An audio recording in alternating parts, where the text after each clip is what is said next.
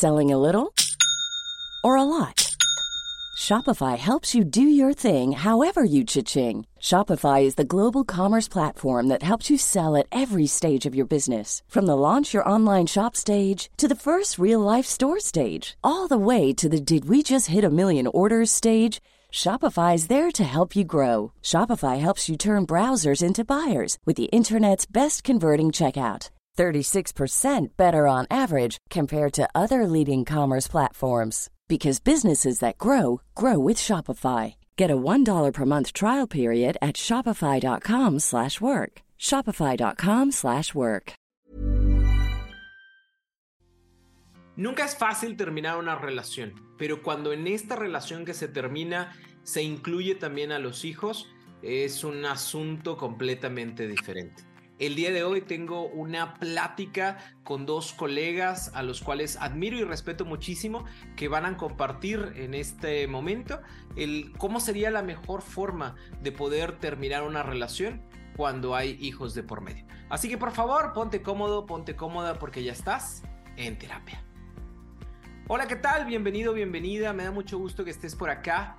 Y el día de hoy estoy muy contento porque eh, nos dimos la oportunidad eh, dos colegas y yo de poder sentarnos para hablar de un tema, porque obviamente me encantaría saber eh, la opinión de otros expertos también sobre este tema de las separaciones con hijos. Y hoy estamos con Leisa Puentes y con Rafael Ramos, dos psicoterapeutas. Uno, Rafa, ¿tú estás en dónde? En Costa Rica. En Costa, Rica. ¿Y Leisa, estás geográficamente? Estoy en Bogotá, Colombia hoy. Muy bien, yo les agradezco muchísimo de estar por acá, gracias por aceptar la invitación. Claro, felices, aquí ya nos sentimos en casa en terapia. Ay, muchas gracias. Oigan, pues yo quiero empezar así rapidito. Eh, como decía en la introducción, no es fácil terminar una relación, pero cuando tienes hijos se vuelve todavía un asunto más difícil. Y algo que me gustaría saber, porque creo que muchas personas que están a punto de iniciar esta separación es hay la posibilidad, existe la posibilidad de que los hijos no sufran para nada ni tantito la separación de sus padres? Nuestros hijos no tienen por qué verse involucrados en nuestros problemas de pareja. No debemos hacerlo mucho menos de forma consciente. Una cosa es la pareja y otra cosa es la familia.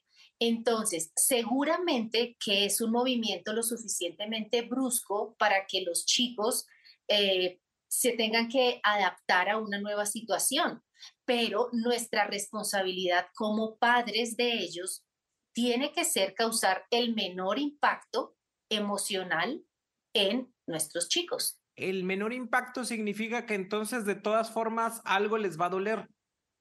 Claro, y justamente les va a doler porque tendemos a idealizar a la pareja de nuestros papás, de nuestro papá y nuestra mamá, Generalmente eh, fantaseamos con que sea una pareja que dure para siempre, es lo que nos han enseñado y creo que está muy marcado a nivel cultural, pero también a nivel de protección, ¿no? La sensación de que ambos protegen. Sin embargo, el hecho de que papá y mamá no estén juntos, es preciso dejarle claro a los hijos que no va a ser un significado ni un equivalente a que van a estar desprotegidos. Y vuelvo y repito, es responsabilidad de los padres lograr que este camino se haga lo más tortuoso posible para los chicos. Yo creo que, que Robert, en este planteamiento que haces, eh, siempre habrá algún impacto. Y tal vez que, agregando lo que plantea Leisa, también desmitifiquemos algo. Eh, es un mito que, que cuanto más pequeñitos, a menos edad, menos impacto, o que más adultos, mayor comprensión y menos impacto. O sea, cada hijo... Porque me voy a esperar 20 años a que crezcan eh, para que no les duela tanto, ¿no? E, exacto. siempre va a doler en, algún punto. ¿Por qué? Porque tal vez la pareja tiene un conflicto, pero yo tengo mi familia, yo tengo una estructura, tengo, tengo un día a día con papá y mamá, tengo mi cultura, mi juego, eh, mi desayuno, mis normas, mis tradiciones. Lo cierto es que este impacto muchas veces se convierte también en un motivador para no tomar esta decisión. Y decimos que por los hijos. Pero hay estudios muy interesantes que una pareja que no se lleva bien, aun cuando no haya una explosividad continua y constante, vamos a experimentar frialdad y que se suele causar más daño creando una fantasía de una familia feliz que evidentemente para los hijos está desestructurada. Cuando el impacto es eh, contenido, el, el daño es menor, pero además va a ser transicional y va a ser transicional dependiendo de tres grandes variables. Uno, la capacidad de comprensión de los chicos, la veracidad con la que los abordemos y número tres, la apertura que tengamos a contestar preguntas sin despotricar contra uno u otro, es decir, hablar con de la separación y no de lo malo que fue tu madre o lo pésimo que fue tu padre. Entonces, con estas tres variables desde la transparencia podríamos generar una transición hacia la nueva situación de la separación con un impacto menos doloroso que al final tiene que llevar a los chicos a entender que la familia no, no se destruyó, la familia mutó a, a una nueva estructura y que cambiaron las tradiciones, pero que los vínculos posiblemente van a persistir. Si vamos a compartir entonces el hecho de que la relación termina, también tendríamos que hablar con lujo y de detalle sobre cuáles son los motivos y razones por las cuales terminamos. O sea, es como para que sepa quién es tu papá, para que sepa quién es tu mamá y ahora sí que pues todo el enojo y el coraje que traigo, entiendas mi hijo, entiendas mi hija, el por qué me siento así. O sea, tendríamos que sentarlos y decir, tu papá hizo, tu mamá hizo. No, Mira, los adultos solemos armar unos juegos perversos de egos cuando terminamos una relación. Entonces, no pongamos a los niños como trofeos ni como escudos de nuestras frustraciones y de nuestra rabia o como los mm, catalizadores que vamos a utilizar para tornarlos solidarios con quien se cree o, con quien supones la víctima y volcarlos hacia el otro padre como si fuese el victimario. ¿Por qué? Porque es que lo vuelvo también y me engancho con lo que estábamos mencionando y que, y que Rafa mencionaba también hace un rato. Mm, la familia siempre se va a constituir como familia. El día que este hijo o esta hija vaya a presentar una entrevista en un trabajo y le digan, hábleme de su familia, pues esta persona va a decir, mi papá vive en tal parte, mi mamá vive en tal otra, tengo tantos hermanos, o sea, la familia siempre va a estar ahí. Entonces, es preciso que como padres, de cara a esto, pensemos que el daño que le estamos haciendo a la relación y al vínculo de esos hijos con el otro progenitor, no lo podemos dañar. Es un acto egoísta, es alienación parental y es algo que les va a causar dolor emocional en algún momento de su vida. Así que, ¿cómo podríamos como papás propiciar, esto? O sea, yo solamente me voy a acercar o nos vamos a acercar para decirles esto terminó y las razones esas me las guardo, me las quedo, Rafa, o, o doy ahí como cualquier cosita. Sí, yo creo que hay dos, como dos grandes vectores acá. Uno, e, el gran eje tiene que ser la verdad. ¿Y cuál es la verdad? No vamos a funcionar y hemos decidido separarnos. Esa es la gran verdad. Porque a veces decimos, nos vamos a dar una oportunidad y no, no. Yo creo que tenemos que comunicarle a los hijos que después de todo este tiempo juntos hemos decidido separarnos y nuestra relación terminó. Esa es la gran verdad. Y debemos comunicarla cuando la tengamos asumida e incluso el plan lo más armadito posible. Y a partir de mm, eh, mañana su papá se va, él los va a llevar el sábado para que sepan que va a estar donde la abuela o montó un apartamento y les armamos.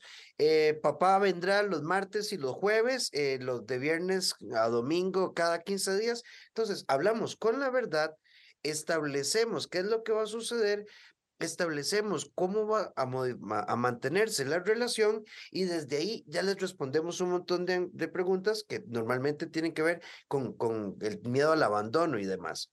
Y la segunda gran verdad es que yo creo que tanto mamá como papá deben ocuparse en ser mamá y papá por separado y no preocuparnos por el impacto de la separación, sino por el impacto de mi maternidad o mi paternidad en la vida de mis hijos en esta nueva condición.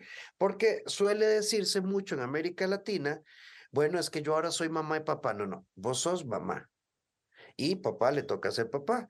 Y la relación es directamente proporcional a la calidad de la relación que papá y mamá establezcan con sus hijos e hijas. Entonces yo creo que estas dos verdades son las que hay que comunicar. Uno, la separación y las razones. Papá, mamá, decidimos que, ahora, creo que estoy hablando un poco teórico, ¿verdad? Porque muchas de estas cosas... sí, eh, todo lo escuchamos y decimos, no, sí, sí, cierto, pero...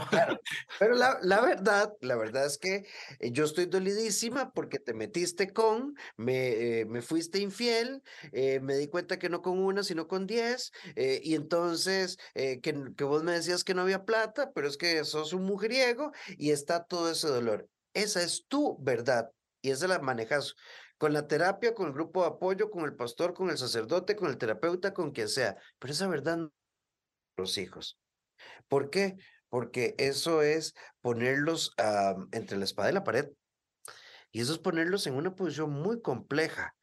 Y, y de todas maneras, mm, yo creo que la, la vida, afectiva de los hijos no va a depender de esa verdad del, del mujeriego, del borracho, del agresor o la agresora, no, va a depender de la calidad de la presencia afectiva que se tenga.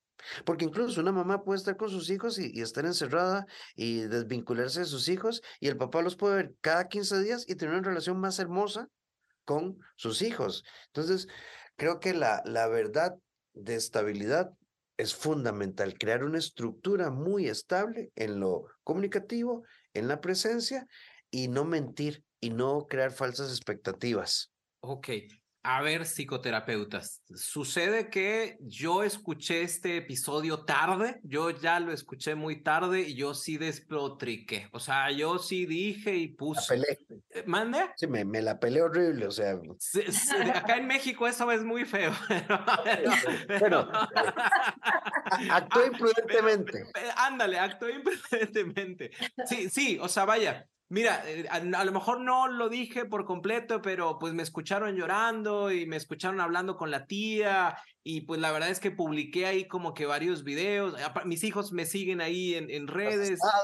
Ándale. Y, y sí como que se dan cuenta de ese tipo de situaciones. ¿Sí les causa, les hace mucho daño ya lo que hice a mis hijos? Claro que sí, hay daño hecho, pero creo que hay una palabra clave eh, en estos procesos, Robert y Rafa estarán de acuerdo, y es reparación. Si yo cometí una equivocación porque fue un momento de rabia, porque estaba enseguecida de dolor, porque ya por, por el desamor o porque, y esto suele ser obviamente de parte de quien se queda, no de parte de quien se va, que también allí hay una responsabilidad de parte de quien se va de poder explicar que lo que decía Rafa, que el amor se terminó, que ya no son pareja, pero son familia, etcétera, dando las garantías es importante la reparación que podamos hacer de la equivocación. Es podernos sentar en algún momento ya a la luz de haber hecho un proceso de duelo cerrado o al menos en proceso de concluir, después de haber hecho un proceso terapéutico, porque aquí hay algo que quiero resaltar y es que solemos gritar a los cuatro vientos nuestro dolor en aras de justificar que, que, está, que, que fuimos atacados, que fuimos agredidos, o de buscar solidaridad para reafirmar que, que nosotros somos los que estamos bien y que el otro está mal. Entonces es importante que nos enfoquemos en buscar personas, grupo de apoyo, red de apoyo que sea imparcial, en este caso, por ejemplo, sería terapéutico, y que después de haber hecho este proceso yo me pueda sentar con mis hijos y decirles, Em, en el momento que sea, mm, eh, hice, hice un manejo inadecuado de, del proceso de separación con su papá o con su mamá. Y, mm, y, realmente a la luz del día de hoy, yo veo que, que causé dolor en ustedes, les puse en sus hombros a cargar problemas que eran míos, emociones que eran mías, que yo las tenía que gestionar. Yo pido perdón a ustedes por eso, eh, lo, está mal el día que a ustedes les llegue a tocar una situación similar, por favor entiendan que lo que yo hice fue el modelo equivocado, que hay una ruta diferente y que tú puedas resarcir esa mala eh, acción que, que tomaste en un momento de dolor y convertirla de una manera resiliente en un modelo para que tus hijos puedan entender que hay una mejor manera de hacer los procesos, porque pues es que estamos en unas épocas en que estamos expuestos a, a tener relaciones que van a tener un inicio y un final. Entonces, siempre creo que la clave está en bajar el orgullo, bajar la arrogancia, deshacernos de la necesidad de tener la razón o salirnos de este, de este victimismo y por encima de todo, vuelvo y repito, causar el menor impacto en unas personas que son nuestros hijos y que van a tener todo esto en sus vidas. Así que creo que eh, reparación sería la palabra que yo usaría para esta pregunta. Voy entendiendo que a lo mejor no, o sea, vaya, el, el, error está como en, en, esta muestra frente a los hijos de lo que siento, de lo que, de lo que estoy viviendo, porque estoy muy enojado, muy enojada. Pero, pero sí estoy muy enojado y sí estoy muy enojada, Rafa. O sea, realmente me siento mal y, y pues suena así como muy bonito la resiliencia y todo, pero ahorita no traigo resiliencia para nada. Yo sí quiero romper, yo sí quiero sacar, yo sí quiero. ¿Hay alguna forma en la cual sí lo pueda hacer que no genere un conflicto para mis hijos? Ever catch yourself eating the same flavorless dinner three days in a row? Dreaming of something better? Well, HelloFresh is your guilt-free dream come true, baby. It's me, Kiki Palmer. Let's wake up those taste buds with hot, juicy pecan-crusted chicken or garlic butter shrimp scampi. Mm. Hello Fresh. Stop dreaming of all the delicious possibilities and dig in at HelloFresh.com. Let's get this dinner party started.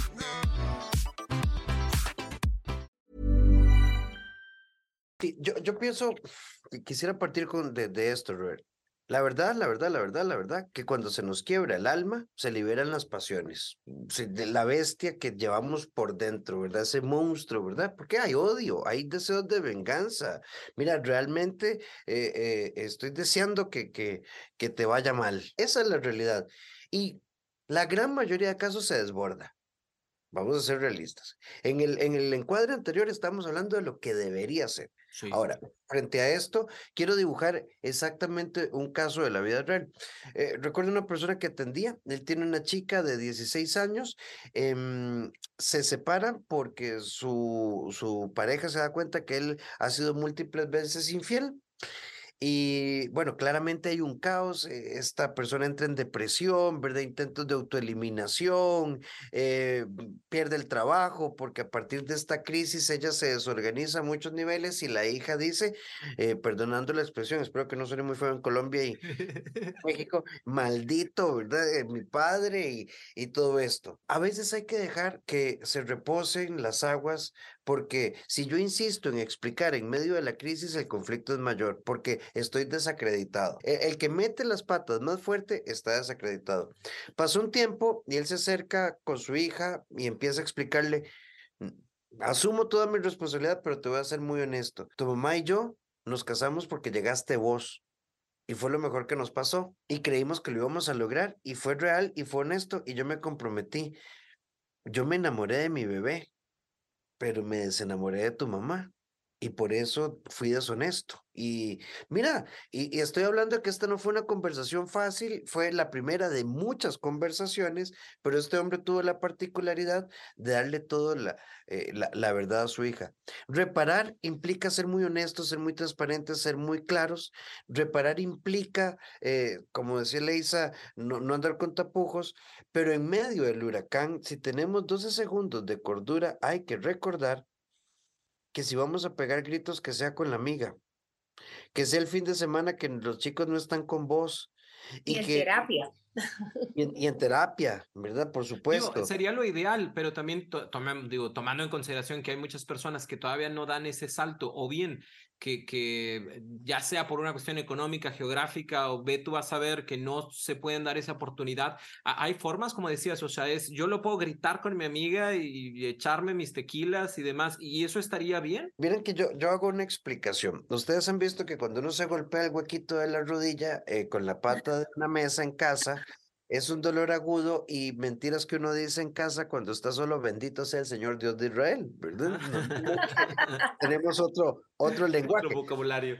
Pero si yo me golpeo en la oficina, yo uno que, ay, ay, este, te duele, no, tranquilidad, no te preocupes, aunque me esté llevando madres. Ok, quiero poner este ejemplo. Podemos buscar espacios de descarga y creo que son necesarios espacios de explosividad. Habrá espacios terapéuticos. La realidad es que no todo el mundo puede pagar por salud mental y emocional en Latinoamérica aún. Eh, por lo menos en Costa Rica, tristemente no es un tema de salud pública, ¿verdad? No, no, no es gubernamental, todo está en el, en el sector privado grandemente. Y entonces estos espacios de desahogo, pero ojalá que busquemos una amiga que te escuche, que te abrace y que no te diga, ve las fotos que subió no, no, no fatal, claro.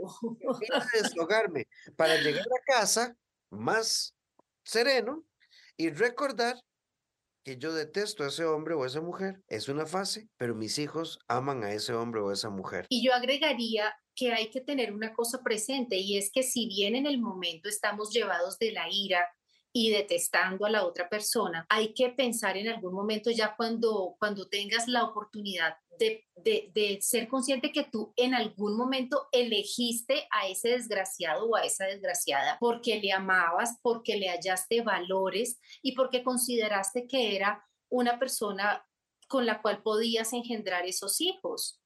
Entonces, justamente de cara a que va a venir un futuro y de que todas las emociones se van a decantar y de que los duelos tienen un inicio, pero también tienen un momento en el que se aplacan, hay que pensar que es mejor no meter la pata y no hacer cosas de las que después te puedes arrepentir. Es que sí, obramos en el ímpetu, pero creo que la clave de todo esto está justamente en la madurez de obrar como adultos Podemos obrar haciendo un berrinche, gritando a los cuatro vientos, despotricando del padre o de la madre, sin tener en cuenta qué consecuencias va a traer esto para el futuro. Y, no digamos solo de los hijos, Robert y Rafa, sino que a veces pasa que después de que despotricaron, gritaron y se hizo de todo tipo de escándalo, al cabo de los años vuelven y quedan juntos. Cuando se maneja la cosa de una manera madura, si esto ocurre, pues no se va a ver tan raro. Pero cuando tú dijiste que era un maldito y que nunca en la vida querías volver a saber de él, que era lo último, que ni que fuera el último hombre del desierto, y, y luego pasa, pues creo que, que limita la libertad de que tú puedas tomar decisiones sabias en un futuro. Entonces yo también de este de esta franja rescataría la palabra madurez. Y como para hacer un, cierre de esto y nada más para voltear un poquito la moneda, si yo soy el hijo o la hija que estoy viendo estos conflictos en papá y mamá que me están metiendo y llevando entre las patas y, me dan todo salto y seña de lo que papá, mamá hace y se están separando, pero no, pero sí se van a separar. Yo, yo como hijo, como hija, ¿qué pudiera hacer? ¿Qué recomendaciones ustedes como psicoterapeutas me darían a mí para yo afrentar o limitar o me salgo de la casa o qué hago en esa situación? Bueno, lo primero, nada más quiero retomar una idea y caigo ahí. Todo el daño que yo le quiera hacer a mi expareja a través de mis hijos, al final le quiebra el corazón a tus hijos. Eso es, eh, no, no podemos usarlos como un botín judicial o para sacar más plata o más bienes o lo que sea. Ahora, ¿qué hacer yo como hijo? Bueno, es muy importante el rango de edad. Em, a mayor edad, mayor comprensión. Y creo que algo muy importante es no desestimar y no minimizar la capacidad de comprensión de nuestros hijos, porque ellos ven a través de las paredes y escuchan a través de las cortinas de humo que nosotros vamos creando. Entonces, yo, yo creo que eh, un, un adolescente, yo diría que un chico por encima de los ocho años, tiene una muy buena comprensión de lo que está pasando. Y yo creo que este niño tiene derecho a ser escuchado, Y este niño necesita ser apoyado, necesita ser entendido y nos vamos a dar cuenta de que yo pues, la estoy pasando mal porque tengo consecuencias en lo académico, hay cambios de conducta, patrones de culpabilización. Son niños que están tratando de crear un puente entre papá y mamá. A veces son niños que están, se ponen muy ansiosos tratando de hacer lo mejor para que mamá no se enoje, para que papá no se enoje. Entonces, si somos niños, eh, tal vez no tengamos el insight de que estoy mal por esto, pero como adultos tenemos que dar cuenta. Si Marianita y Miguelito pasaron de ser joviales a retraídos o de ser muy tranquilitos a muy explosivos, ese niño está gritando, ayúdenme a entender lo que estoy sintiendo, porque tal vez no lo estoy sintiendo. Y los adolescentes también. Lo que pasa es que, como vemos a los adolescentes metidos en el cuarto, con poca conexión familiar, ah, pues ahí está, los vemos como una vaquita en un potrero, come pasta y está bien. No, ese silencio y ese retraimiento son gritos y ocupan ayuda. Lo que pasa es que los adolescentes a veces se apoyan mucho en el orientador, en el consejero, la consejera escolar, en el profesor, pero también tendrán amigos, y hay amigos que le dirán, bueno, fumate esto, tomate esto. Entonces, yo creo que hay que prestarles mucha atención, mucha, mucha atención, porque el silencio o los cambios de conducta son la manifestación de una afectación que requiere atención. Si este chico o esta chica llegan a mi consulta enterándose de el conflicto que tienen los padres, yo creo que la responsabilidad que nos asiste es justamente de que si los padres mm, no tuvieron la madurez para aislar a los chicos del conflicto o de alguna manera los chicos se dieron cuenta, eh, es preciso enfocarnos o no necesariamente el terapeuta, puede ser la abuelita, la tía, la prima, porque también es importante la red de apoyo que está rodeando a estos chicos. Entonces, si los padres no tienen la madurez para salirse de ese dime que yo te diré, pues alguien que tenga la sensatez de hacerlo y de poderle señalar a estos chicos que si bien hay un problema de pareja, la familia es la que se sostiene, volvemos a, caer en lo mismo, se desbarata la pareja, pero la familia es irrompible. Siempre van a estar ahí tu papá y tu mamá, siempre van a ser, no necesariamente los mejores padres viven juntos tus papás pueden ser fantásticos viviendo separados. Es más, incluso pueden llegar a ser mejores, mejores papás estando separados porque ahora van a tener una, un entorno más tranquilo, van a estar cada quien en su espacio, de pronto van a dejar ya toda esa peleadera que tienen que generaba caos al interior del hogar.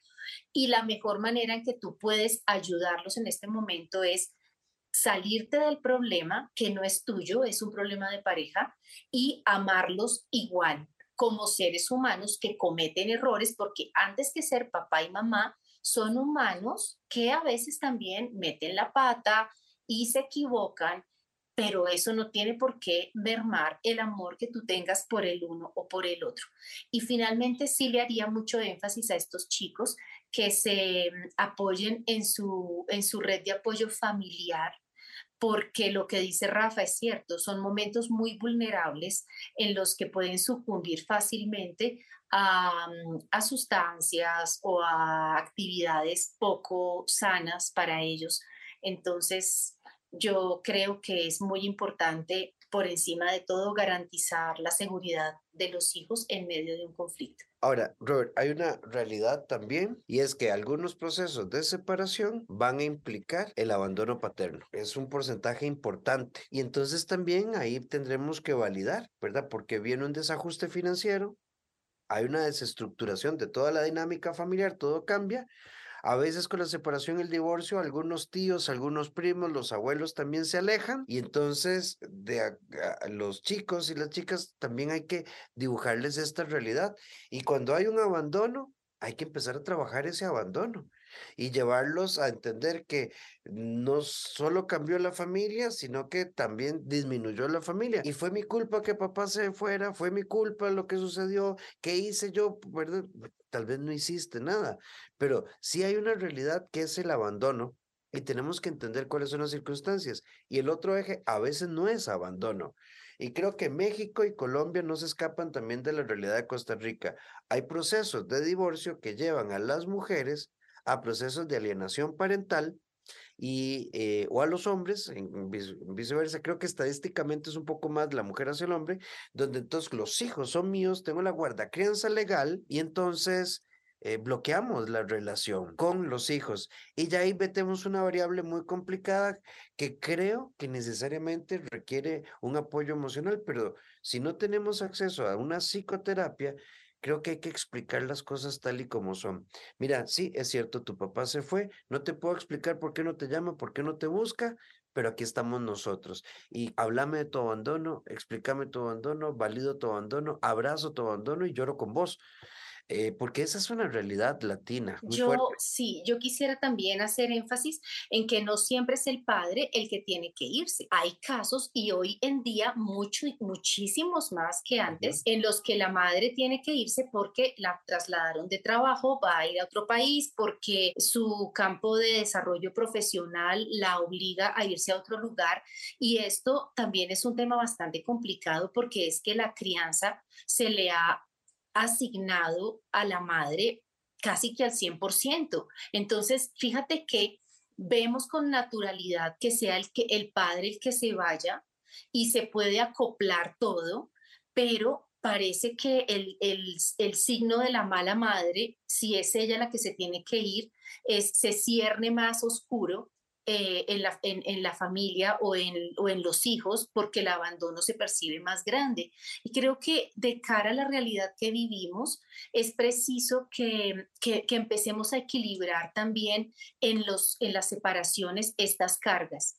Puede ser cualquiera de los dos que falle, puede ser cualquiera de los dos que tenga que partir, puede ser cualquiera de los dos que decida irse, y, el, y el manejo debe ser exactamente el mismo, no tiene por qué haber ni alienación parental, o sea, ni el papá tiene que hablarle mal de la mamá, ni la mamá tampoco del papá, y empezar a, que, a generalizar esta equidad porque volvemos al punto. No importa quién se vaya, no importa quién la embarró, lo que importa es que estos hijos puedan digerir el momento de la separación de la mejor manera, entendiendo, partiendo del hecho que tanto ustedes como yo nos la pasamos divulgando desde la psicología, las relaciones hoy en día es preciso aprender a vivirlas en el tiempo que duren, ya no podemos seguir eh, cultivando ese tema de que hasta que la muerte nos separe, porque no aplica usualmente hoy en día y nuestros hijos también tienen que aprender eso.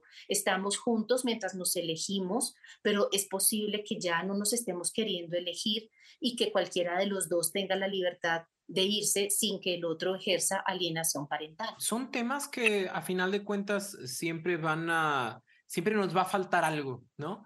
Y, me encanta la posibilidad de poder aprender de ustedes, de poder escucharlos como, como colegas, como psicoterapeutas, pero también desde este ser humano convencional que se sienta y escucha a dos personas profesionales que han estado trabajando este tipo de casos durante años.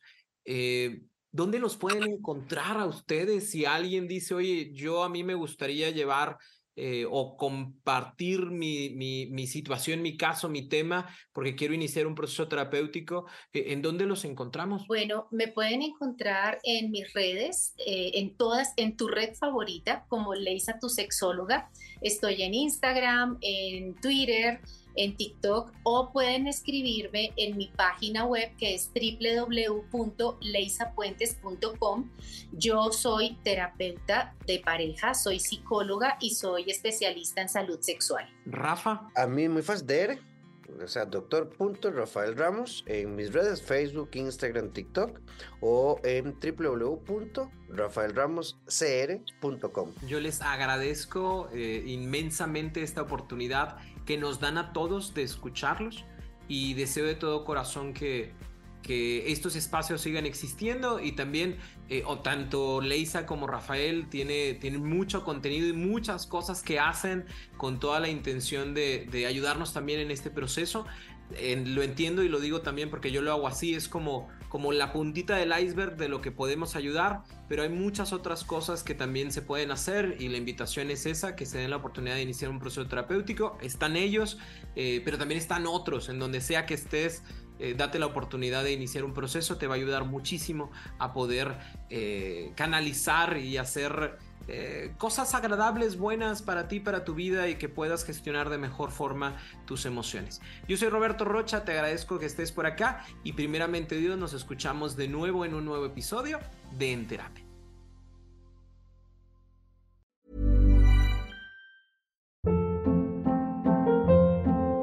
Hold? Boring. No flavor. That was as bad as those leftovers you ate all week. Kiki Palmer here, and it's time to say hello to something fresh and guilt-free. Hello Fresh. Jazz up dinner with pecan-crusted chicken or garlic butter shrimp scampi. Now that's music to my mouth. Hello Fresh. Let's get this dinner party started. Discover all the delicious possibilities at hellofresh.com.